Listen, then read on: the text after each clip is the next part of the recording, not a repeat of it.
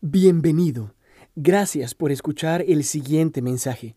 Si desea más información o escuchar otra prédica, visite nuestra página web www.redilelpoblado.org. Buenos días para todos, ¿cómo están?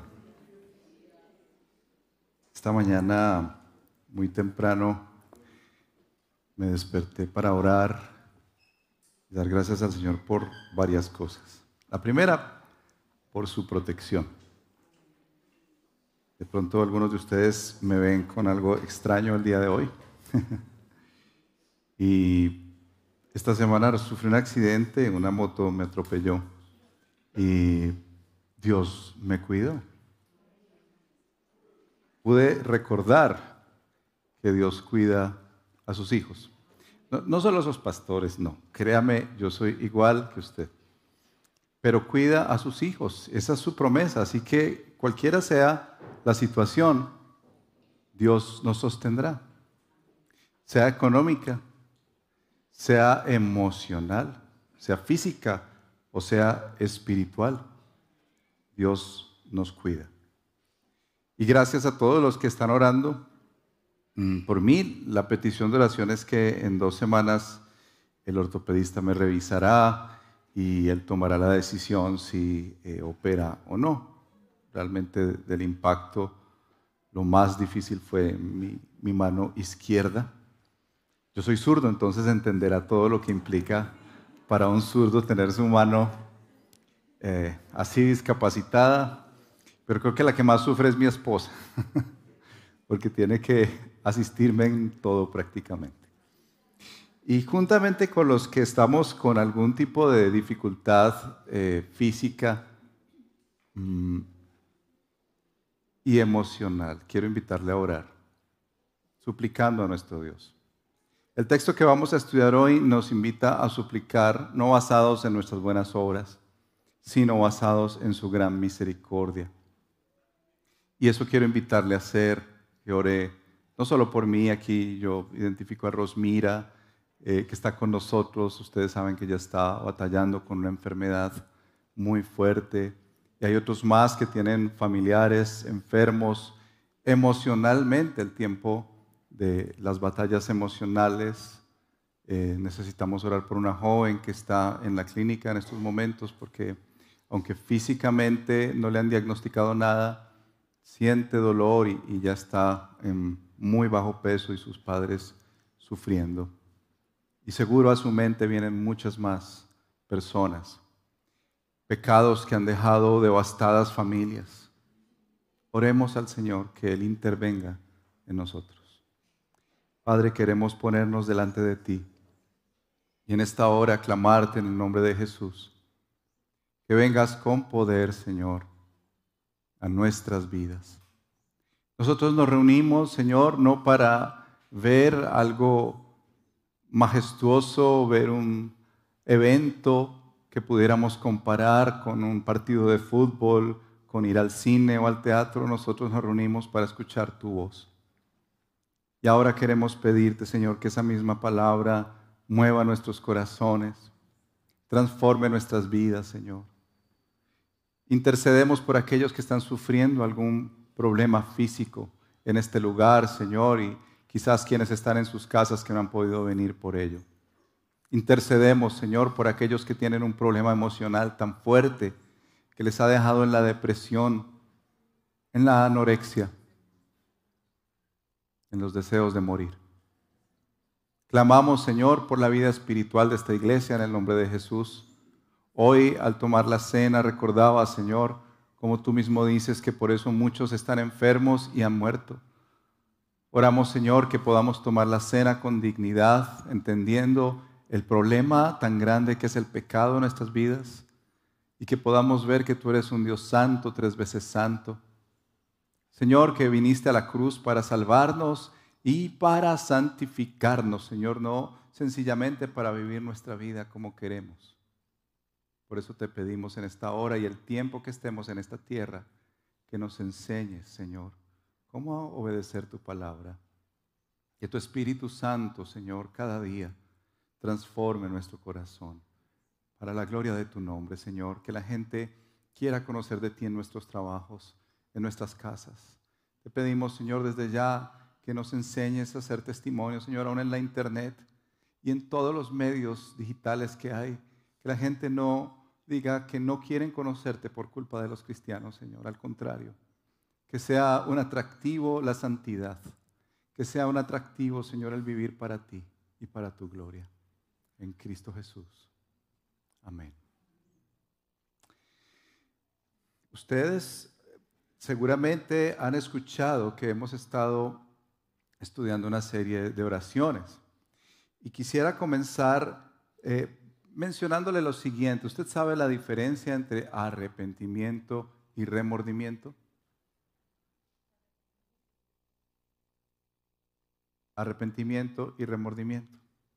Eh, arrepentimiento y remordimiento se parecen en que ambos tienen un alto sentido de culpa. La persona siente una culpa muy fuerte, pero la gran diferencia con el remordimiento es que, si bien es cierto, siente la misma intensidad de dolor por el daño, por el pecado, la persona no quiere cambiar. Sencillamente la persona anhela algo que pase externamente, pero no está ocurriendo algo interno.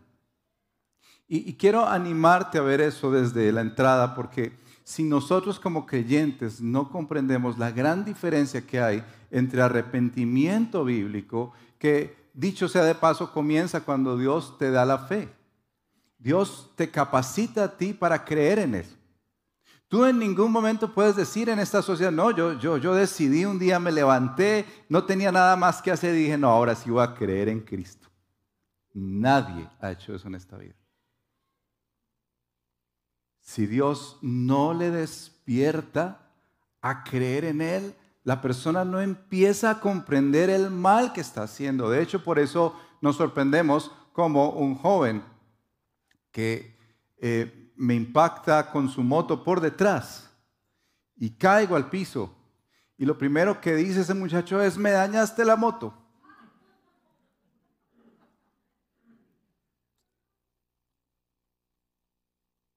Y puede ser que esa persona hasta se acerque y diga, perdón, no lo voy a volver a hacer, discúlpame, yo voy a andar más despacio en esa moto, no voy a andar a 60 cuando debo andar a 20, no, discúlpame, y no lo voy a volver a hacer y, me arrepiento, hasta usa la palabra de arrepentimiento, pero dando la vuelta a la esquina,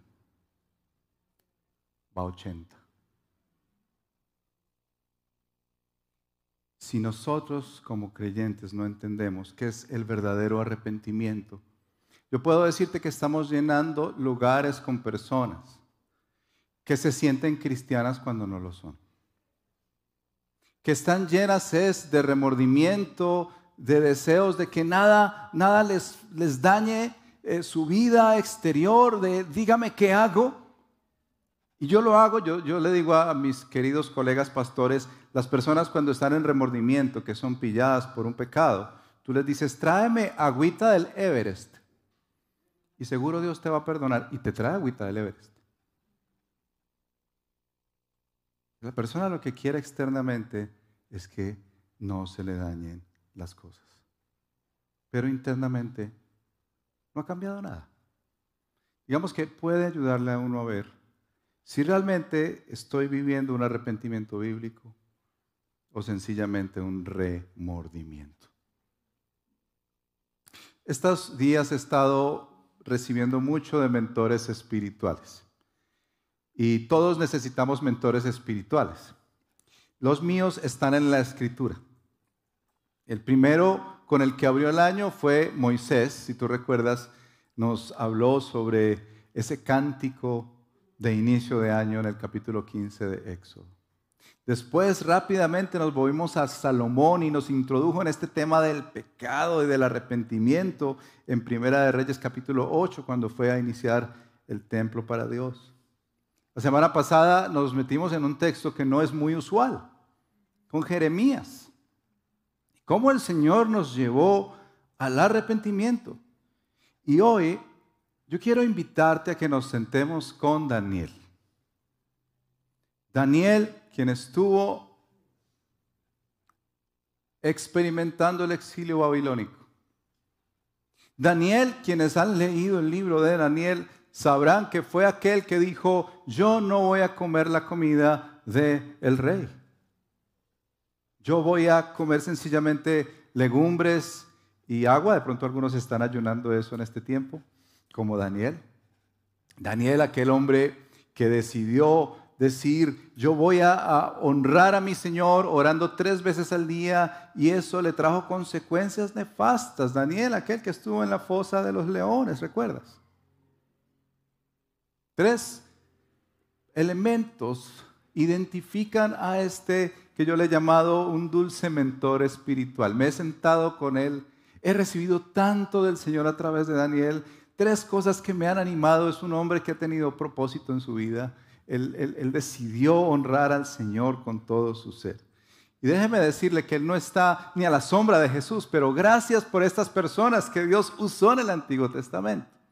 Un hombre de oración. Tú lees, seguro Jesús cuando miraba a Daniel se deleitaría en ver un hombre, hombre, hombres, que les dejamos la oración a las mujeres. Daniel, un hombre que oraba tres veces al día un hombre que decidía buscar al Señor y de hecho hoy vamos a leer una de sus oraciones emblemáticas, centrales. Yo no diría ni del Antiguo Testamento solamente, sino de toda la Escritura. Y Daniel, un hombre que anticipaba los tiempos, lo que llamamos profecía. De hecho, en el capítulo 2 si quieres ir rápidamente al capítulo 2 de Daniel, verso 44. Dice Daniel, página 901, los que tienen la nueva Biblia de las Américas. En los días de estos reyes, el Dios del cielo levantará un reino que jamás será destruido. ¿A quién se refiere? Y este reino no será entregado a otro pueblo, desmenuzará y pondrá fin a todos aquellos reinos y él permanecerá para siempre. Refiriéndose a Jesús. Hoy les invito a estudiar la oración de Daniel. Una oración que él elevó por él mismo y por su pueblo. Y a partir de esta oración quiero invitarte a reflexionar sobre esa dinámica que llamamos del arrepentimiento, de la confesión a Dios. Tú que eres cristiano, necesitas saber que el cristiano todos los días debe llegar al arrepentimiento. Y si tú no conoces a Jesús, yo quiero decirte que a menos que no te arrepientas, no puedes vivir una vida con Él. Nadie evade el paso del arrepentimiento, de entregar su vida a Cristo y confesar sus pecados. Leamos el capítulo 9 de Daniel. Pidámosle al Señor su dirección a través de su palabra hoy. Dice así el texto. En el año primero de Darío, hijo de Asuero, descendiente de los Medos, que fue constituido rey sobre el reino de los Caldeos, en el año primero de su reinado, yo, Daniel, pude entender en los libros el número de los años en que por palabra del Señor que fue revelada al profeta Jeremías, debían cumplirse las desolaciones de Jerusalén, setenta años. Volví mi rostro a Dios, el Señor, para buscarlo en oración y súplicas, en ayuno, silicio y ceniza. Oré al Señor, a mi Dios, e hice confesión y dije, ay Señor, el Dios grande y temible que guarda el pacto y la misericordia para los que lo aman y guardan sus mandamientos. Hemos pecado, hemos cometido iniquidad hemos hecho lo malo, nos hemos rebelado y no hemos, nos hemos apartado de tus mandamientos y de tus ordenanzas. No hemos escuchado a tus siervos, los profetas que hablaron en tu nombre, a nuestros reyes, a nuestros príncipes, a nuestros padres y a todo el pueblo de la tierra. Tuya es la justicia, oh Señor, y nuestra la vergüenza en el rostro, como sucede hoy a los hombres de Judá, a los habitantes de Jerusalén y a toda Israel. A los que están cerca y a los que están lejos, en todos los países a donde los he echado, los has echado a causa de las infidelidades que cometieron contra ti. Oh Señor, nuestra es la vergüenza del rostro y de nuestros reyes y de nuestros príncipes y de nuestros padres, porque hemos pecado contra ti. Al Señor nuestro Dios pertenece la compasión y el perdón, porque nos hemos rebelado contra Él y no hemos obedecido la voz del Señor nuestro Dios para andar en sus enseñanzas que Él puso delante de nosotros por medio de sus siervos los profetas. Ciertamente todo Israel ha transgredido tu ley y se ha apartado sin querer obedecer tu voz. Por eso ha sido derramada sobre nosotros la maldición y el juramento que está escrito en la ley de Moisés, siervo de Dios, porque hemos pecado contra Él. Y Él ha confirmado las palabras que habló contra nosotros y contra nuestros jefes que nos gobernaron, trayendo sobre nosotros gran calamidad, pues nunca se ha hecho debajo del cielo nada como lo que se ha hecho contra Jerusalén. Como está escrito en la ley de Moisés, toda esta calamidad ha venido sobre nosotros, pero no hemos buscado el favor del Señor nuestro Dios, apartándonos de nuestra, iniquidad y prestando atención a tu verdad.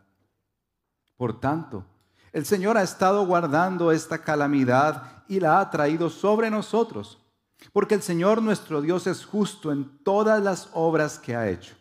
Pero nosotros no hemos obedecido su voz. Y ahora, Señor Dios nuestro, que sacaste a tu pueblo de la tierra de Egipto con mano poderosa, y te has hecho un nombre como hoy se ve, hemos pecado, hemos sido malos. Oh Señor, conforme a todos tus actos de justicia, apártese ahora tu ira y tu furor de tu ciudad, Jerusalén, tu santo monte. Porque a causa de nuestros pecados y de las iniquidades de nuestros padres, Jerusalén y tu pueblo son el oprobio de todos los que nos rodean. Y ahora, Dios nuestro, Escucha la oración de tu siervo y sus súplicas. Haz resplandecer tu rostro sobre tu santuario desolado, por amor de ti mismo, oh Señor. Inclina tu oído, Dios mío, y escucha. Abre tus ojos y mira nuestras desolaciones y la ciudad sobre la cual se invoca tu nombre, pues no es por nuestros propios méritos que presentamos nuestras súplicas delante de ti, sino por tu gran compasión Oh Señor, escucha. Señor, perdona. Señor, atiende y actúa. No tardes por amor de ti mismo, Dios mío, porque tu nombre se invoca sobre tu ciudad y sobre tu pueblo. Esta es la palabra de nuestro Señor para nosotros hoy. Y mientras leíamos, estábamos leyendo realmente una oración. Pero ¿qué nos muestra Daniel sobre su oración? Si tú lees los primeros versos nuevamente, detenidamente, verás un movimiento que hay, lo que inicia todo este evento de pedirle al Señor perdón y comienza por la palabra de Dios. Pasa luego por la confesión. Luego en unos apartes de la oración, recuerda lo que Dios ha hecho en el pasado. Para terminar anclándose en la gran misericordia de Dios y su nombre. Este movimiento, no lo olvides, comienza por la palabra de Dios. Comienza, el iniciador es Dios. Luego habla de la confesión de los pecados y, es supremamente descriptivo Daniel. No dice, Señor, perdóname por todos mis pecados. Amén. Es muy descriptivo, si te diste cuenta. Se ancla en lo que Dios ha hecho en la historia. Señor, como nos sacaste eh, de la tierra de Egipto con mano poderosa, recuerda eso y termina anclándose en la gran compasión y por amor de su nombre, que perdone. Este movimiento es tan importante para nosotros, los que nos reunimos cada domingo, los que procuramos cada día buscar al Señor en su palabra. ¿Qué lugar ocupa la palabra de Dios en tu vida? ¿Cuál es el lugar de la palabra de Dios en tu vida? con sinceridad. Toma un momento y piensa en eso. Daniel no mira la circunstancia difícil y dice, voy a buscar en la Biblia. Él está tratando de entender algo que está en la palabra de Dios. De hecho, Daniel comienza leyendo Jeremías capítulo 25. No nos vamos a detener allí hoy, pero Daniel está leyendo Jeremías. Y es cuando lee Jeremías, dice que fue, que entendió.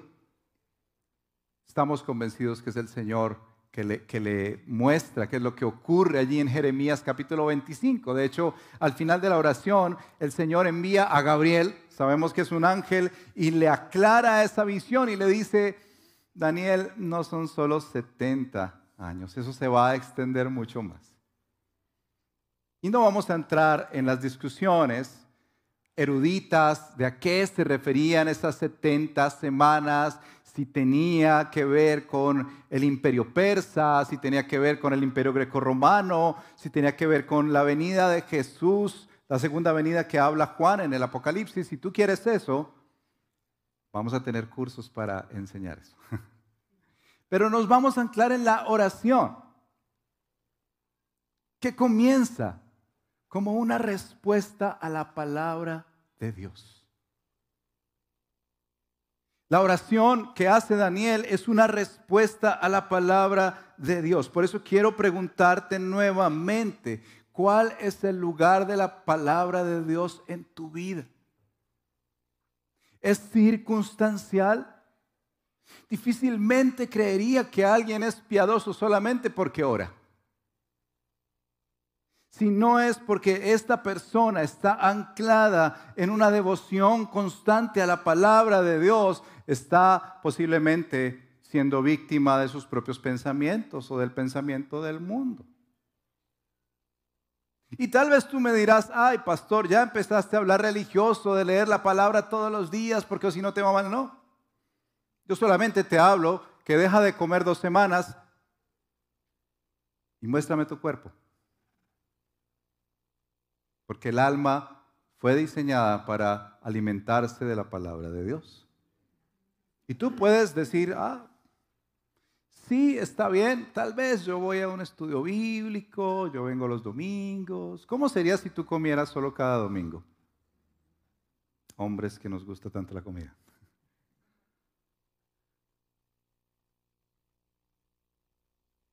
Si tú quieres entender realmente qué es el arrepentimiento bíblico, comienza con la palabra de Dios. No va a empezar con tus propios actos de contrición. De hecho, esta semana, mira cómo aplica la palabra de Dios, porque esto es un testimonio de la palabra de Dios.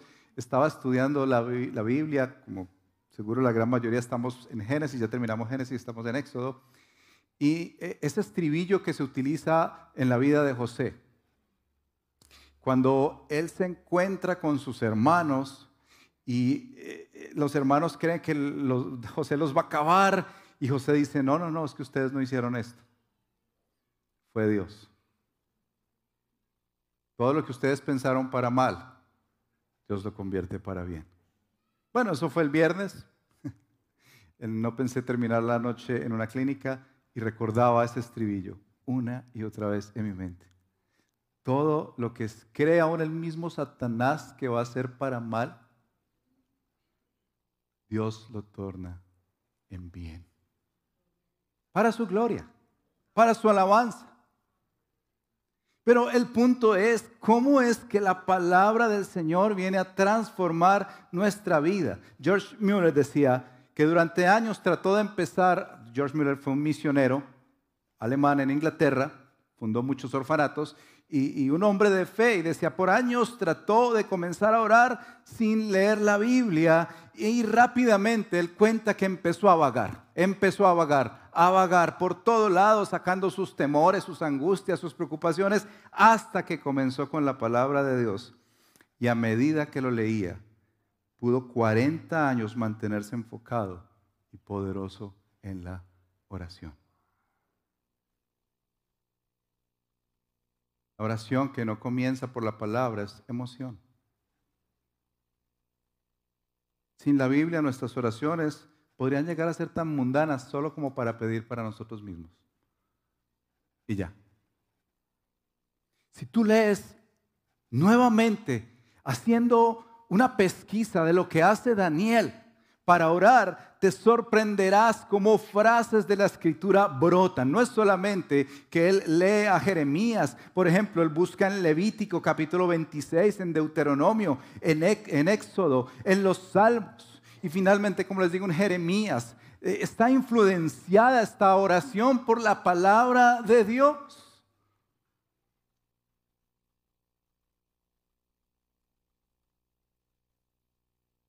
Y quiero decirte, dicho sea de paso, que venir un domingo a la iglesia,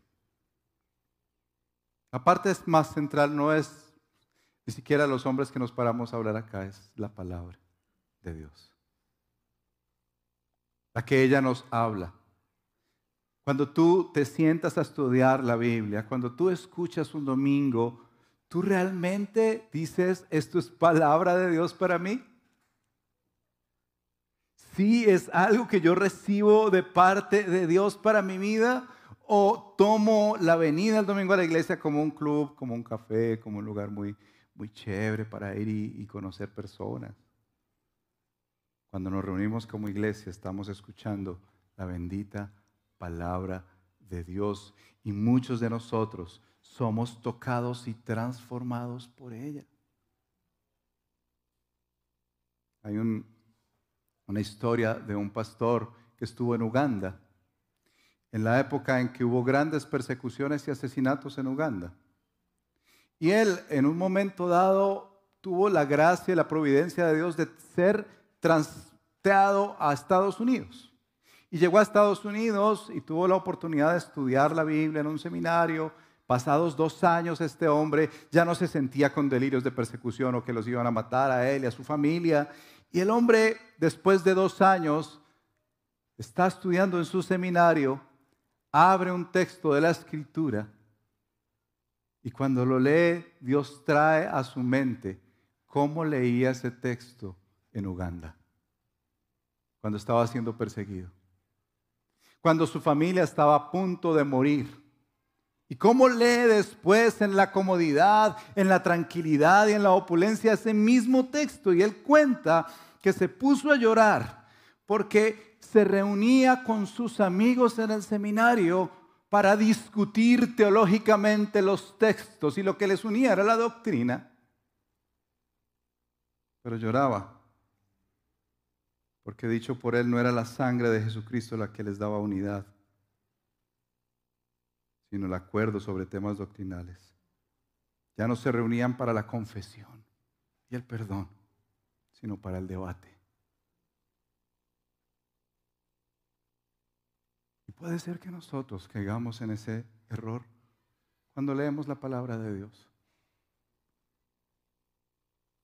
Te invito a que este año y todos tus días comiences con la palabra de Dios y si tú no puedes en la mañana, en la tarde o en la noche, pero que ella sea la que transforme tu vida, golpee tu corazón, rompa ese duro suelo y te diga, tú esto ni te habías dado cuenta, pero necesitas arrepentirte de esto. Porque hermanos, somos tan orgullosos que si no es por la palabra del Señor que viene a golpearnos, por eso es que es como un martillo, dice la escritura, que es como un yunque que golpea fuertemente y que te dice a ti, querido amigo, querida amiga, estás mal, estás mal. Ella es la única que tiene la autoridad para decirte, estás mal y te vas a acabar y vas a acabar con tu familia. lo puede decir un pastor duramente y tú, ah, gracias le vaya muy bien. Pero cuando es el Dios del universo el que toca tu vida, todo cambia. Luego, Daniel se mueve por la confesión de los pecados personales y pecados corporativos. Lee estos versos, porciones que comienzan, verso 5, hemos pecado, hemos cometido iniquidad. Más adelante, del verso 7 en adelante, dice también, nuestra es la vergüenza de rostro. Luego en el verso 8, nuestra la vergüenza de rostro. No hemos obedecido, nos hemos revelado. Y todo el capítulo es reconociendo sus pecados uno tras otro, uno tras otro. ¿Qué nos quiere decir Daniel, por favor? ¿Para qué gastar tanta tinta describiendo los pecados si sencillamente podríamos decir, perdona nuestras ofensas, como también perdonamos a los que nos ofenden? Amén. No. Hay que ponerle nombre a los pecados. Personales, familiares, de iglesia. ¿Sabías que nosotros tenemos pecados favoritos acá? ¿Tú has escuchado pastores en sus oraciones confesar pecados personales y pecados corporativos. Has escuchado miembros de la iglesia orando en los tiempos de oración ayuno, confesando pecados personales y pecados corporativos. Esto es lo que hace la palabra de Dios cuando Daniel lee y entiende. Dice que él volvió el rostro al Señor para buscarlo en oración y súplicas. Y dice más adelante en el verso 20, aún estaba yo hablando, orando y confesando mi pecado y el pecado de mi pueblo Israel. A mí me sorprende mucho cómo personas en la iglesia, aunque llevan años, nos dicen, pastor, pero, pero porque ustedes se vuelven como tan canzones hablando del pecado. Ah, otra vez, cada domingo, pastor. ¿Por qué ustedes no hablan de cosas como más amables, como, como que uno salga más motivado de allá, pastor? Y déjeme decirle, si tú quisieras que predicáramos tu mejor vida ahora, y para los que no lo saben, es un libro y predicaciones que hace este hombre, Joel Austin, que algunos hasta miran estas predicaciones y sienten, ve, qué chévere, yo me siento como sabroso, pero yo no sé por qué. Es como más rico escuchar a estos hombres y su sonrisa.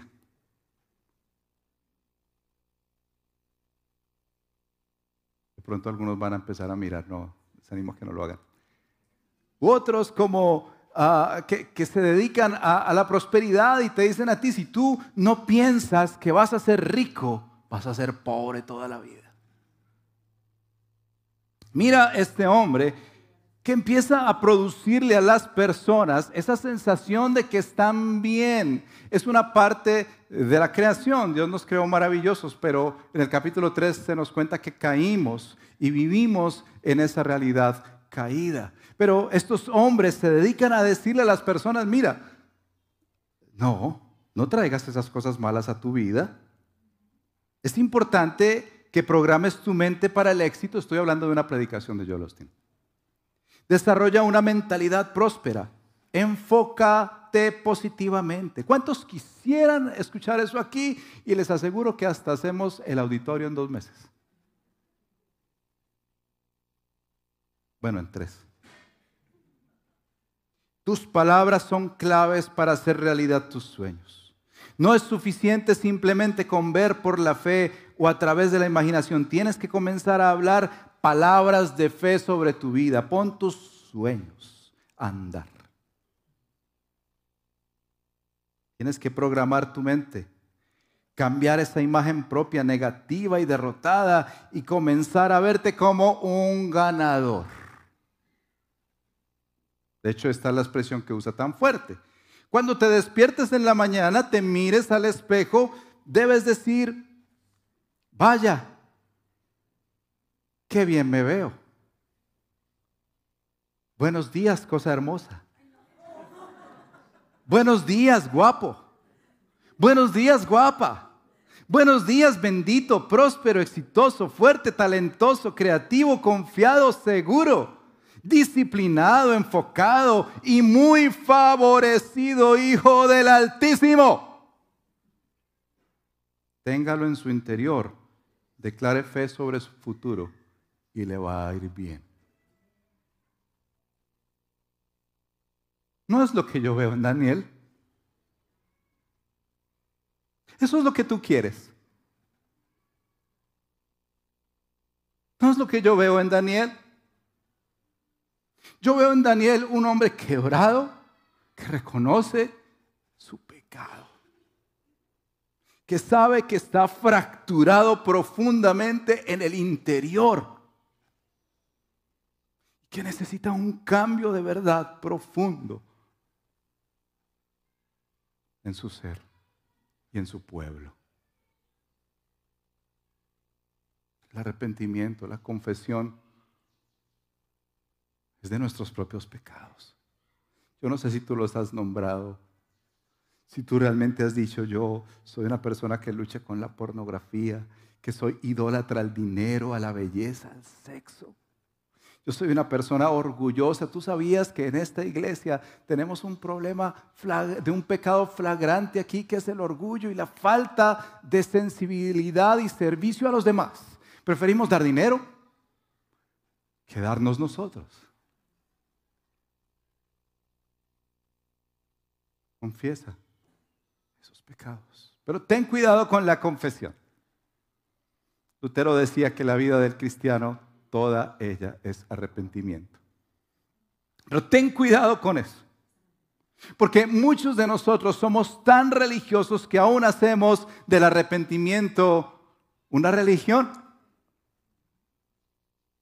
Por ejemplo, si yo soy una persona egoísta en el arrepentimiento, lo que yo voy a querer es que se me arregle todo, por favor. Como les decía, es más remordimiento. Que se me arregle todo. No, no, no, dígame qué tengo que hacer, por favor. Yo quiero realmente que las consecuencias no me pasen. Como la jovencita que se embaraza y se arrepiente. No puede eliminar el embarazo. Bueno, hoy en día pareciera que sí. porque está tan preocupado más por lo que el pecado hace para su propia vida y no se da cuenta que es un daño contra Dios. No se da cuenta que es a Dios a quien le está agraviando. Cuando un cristiano peca y peca flagrantemente, está es pisoteando el nombre de Cristo. Si tú dices yo soy cristiano, pero empiezas a mandar videos pornográficos en tu trabajo, ¿tú crees que eso solamente va a afectar a tu familia? Lo daña el nombre de Cristo, lo pisotea. Y estás pisoteando su sangre. Y diciendo, a mí no me importa lo que haya hecho Cristo. Yo vengo y me tomo ese pancito, me como ese pancito, me tomo ese, eh, eh, eh, ese jugo y ya. Arrepentimiento también puede ser de aquellos que se sienten tan mal tan mal, tan mal y se flagelan porque pareciera que si se flagelan y llegan hasta el ínfimo de sentirse lo peor de lo peor de lo peor, entonces ahí sí voy a merecer el perdón de Dios, pero no es así. Perdón de Dios, te sientas como te sientas, lo otorga la obra de la cruz. No tus actos de contrición. Pero debes saber también que podemos hacer del arrepentimiento algo doloroso y triste y ya. O que, que, es tan amargo y me siento tan mal y me duele y me duele, pero el arrepentimiento de verdad, cuando uno mira en la palabra de Dios, vemos que ese arrepentimiento te lleva a la alegría y te mueve a la esperanza. Porque no está dependiendo de cómo te comportas, sino de quién otorga ese perdón, quién te cuida, quién te protege. Por eso el cristiano, y quiero que lo sepas, el cristiano es el que tiene la libertad de confesar sus pecados. El religioso no, el religioso tiene que aparentar que todo está bien, que nada falla, que, no me he equivocado, que tengo que cumplir y si no cumplo, ay Dios mío, terrible, porque se me va a dañar la fachada. Tú ves ahí a Daniel. Para nada. Daniel reconoce abiertamente con su pueblo que han pecado. ¿Te imaginas tan fácil pararse y decir, Señor, nosotros hemos fallado y no hemos cumplido tus mandamientos? Señor, no hemos tenido tu nombre en alto. Señor, nosotros hemos robado lo que está diciendo Él. Señor, nosotros hemos codiciado la mujer de nuestro prójimo. Señor, nosotros hemos maltratado a nuestros trabajadores.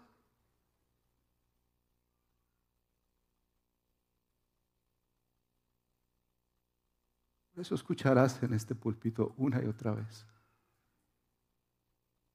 Porque el pecado es terrible, hermanos. Es terrible. Si no es por la obra de Cristo, nosotros no podemos ser libres de Él. Daniel fija su mirada en el pasado y dice, Señor, verso 15, Dios nuestro, que sacaste a tu pueblo de la tierra de Egipto con mano poderosa. Daniel fija su mirada en un hecho real. Salieron de la esclavitud. Quienes están leyendo el devocional diario saben cómo fue Israel que tenía que coser esos ladrillos dolorosamente, les daban unas espigas para tratar de hacerlo y después que llegó Moisés le dijeron, ahora búsquense ustedes cómo hacer esos ladrillos y vivían como esclavos día y noche. El Señor les sacó. Pero la iglesia cristiana también es una iglesia que mira hacia atrás. Cuando el, el autor de Hebreos dice, puestos los ojos en quién? Nos está haciendo mirar hacia atrás y su obra. El recordamos que decía el pastor Federico es esa mirada que tiene el cristiano, recordar lo que él ha hecho y lo que ha hecho en tu vida y en mi vida. ¿Tú recuerdas de dónde te sacó el Señor? Porque lo que pasa es que pasan los años. Y yo quiero decirte que nosotros como cristianos nos volvemos tan cómodos. Y olvidamos esa obra magnífica que Él hizo Olvidamos de dónde nos sacó y lo bueno que ha sido y cómo nos ha sostenido. Daniel en su oración nos llama a mirar lo que el Señor ha hecho. Piensa por un momento, ¿de dónde te sacó el Señor? ¿Dónde estabas tú antes? ¿Qué esperanza tenías? ¿En quién confiabas? ¿Sobre quién estaba fijada tu vida en el pasado? Una relación, un trabajo, un título, una plática que tenías tal vez por ahí guardada.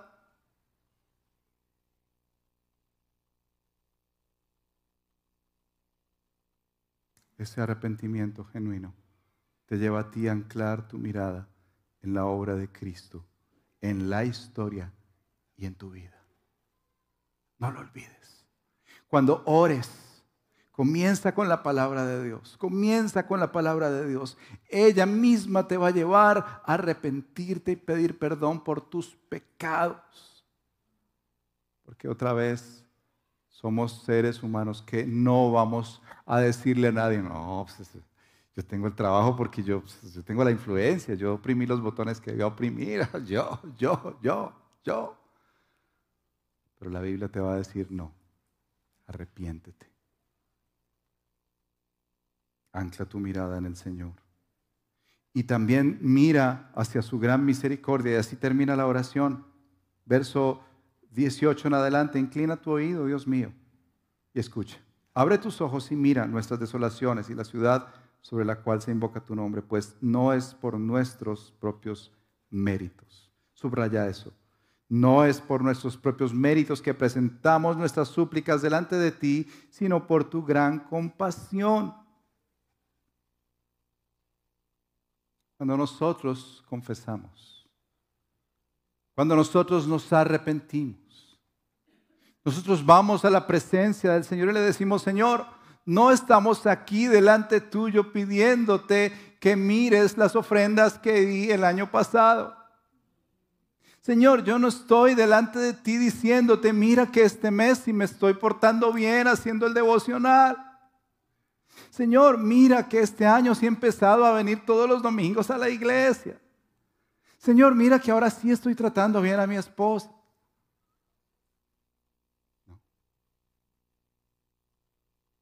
Señor, vengo ante ti por tu gran misericordia. Porque eres perdonador. Porque tú tienes el poder de liberarnos rescatarnos, salvarnos. Algo que me gusta mucho de esta confesión de Daniel es que contrasta tanto con mis oraciones y no sé si así serán las tuyas, pero Daniel no comienza con peticiones, peticiones, peticiones y peticiones que pareciera que están empujando tanto esa bodega celestial. Otra petición más, otra petición más, otra petición más, sino que él comienza con confesión, confesión, confesión, confesión, confesión. Y entonces, Señor, te pido. Confesión, confesión, confesión. Y entonces, Señor, te pido, porque la verdad sea dicha, sin nuestra vida de oración es solo petición, petición, petición, petición, petición y si queda de pronto algo de tiempo, confesión. Estás centrado más en lo que yo quiero. En el Señor mismo. Daniel convierte su confesión final en una petición basada en la misericordia del Señor. Quiero invitarte esta mañana, este día, que tomemos un momento para reconocer, primero, si tú ya has recibido de verdad la fe para arrepentirte. O si lo que has hecho todos estos años ha sido más un remordimiento tras remordimiento, tras remordimiento, no quiero que nadie se entere, que, no se me dañe eh, mi fachada. Tú cristiano, ¿Sabías que toda tu vida, cada día, debe ser llamada al arrepentimiento? ¿Sabías eso? Porque esa es la manera, hermanos, en que nosotros vamos a ver cada día que nosotros necesitamos más a Dios, menos de nosotros y más de Él. Menos de nosotros y más de Él. Ancla tu mirada en lo que Él ha hecho en ti. Fija tu mirada en su gran misericordia. Y así entonces podemos decir juntos, como dijo Daniel al final, oh Señor, escucha. Señor, perdona. Señor, atiende y actúa. No tardes por amor de ti. Amor de ti mismo, Dios mío.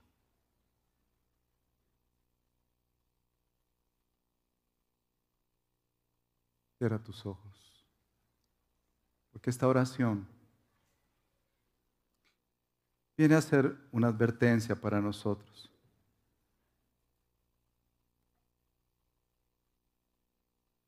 Advertencia porque el pueblo no se arrepintió. Aún con Daniel y su oración el pueblo no se arrepintió.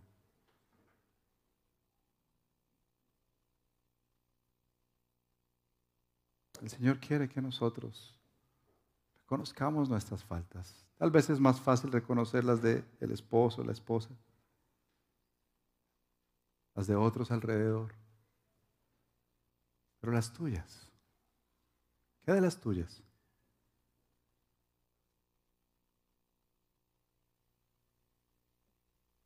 Mientras cantamos esta canción, yo quiero invitarte confieses tus faltas. Nosotros no tenemos un intercesor como Daniel. Tenemos un intercesor celestial, Cristo el justo, que te dice que te acerques confiadamente al trono de la gracia y halles socorro oportuno. Pero acércate como nos enseñó Daniel. Que a partir de la palabra hoy tú puedas ponerle nombre a tus pecados, personales, familiares, de la iglesia. Que cada día te levantes diciendo, Señor, hoy necesito que este corazón realmente orgulloso y duro sea martillado, Jesús. ¿Qué daño he hecho con esta ceguera? Esta insensibilidad. Devuélveme el gozo de tu salvación, Señor. Haz de mí un tierno corazón, Señor. Sensible a tu palabra, sensible a los demás. Por favor, Señor, apelamos a ti, no basados en nuestras buenas obras, ni siquiera nuestras malas obras que nos alejarían de ti, sino en tu obra, Cristo, en la cruz. Y aún así, viniendo a morir por nosotros, Señor, también intercedes por nosotros. Ponte de pie y cantamos ante el trono celestial. Esperamos que este mensaje haya sido de edificación para su vida. Si desea más información sobre nuestra comunidad, visítenos en nuestra página web www.redilelpoblado.org.